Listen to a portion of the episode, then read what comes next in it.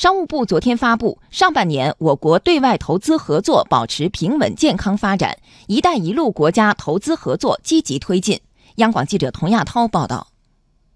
商务部合作司副司长韩勇介绍，今年一至六月，我国境内投资者共对全球一百五十一个国家和地区的三千五百八十二家境外企业进行了非金融类直接投资，累计实现投资三千四百六十八亿元人民币，同比增长百分之零点一，保持了平稳健康发展。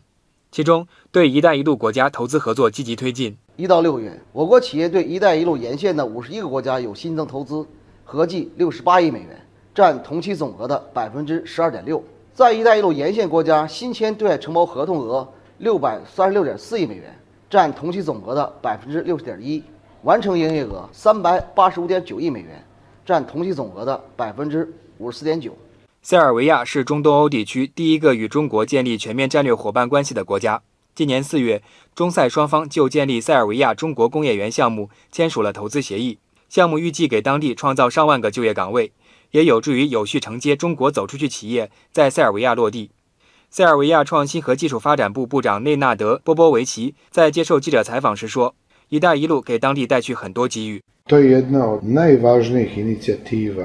一带一路”倡议可以说是在各个方面带动我们国家的经济。它把塞尔维亚和“一带一路”沿线的各个国家连接起来。我们有很多项目可以参与到“一带一路”项目中，和其他国家链接起来，和“一带一路”沿线国家进行更多的交流合作。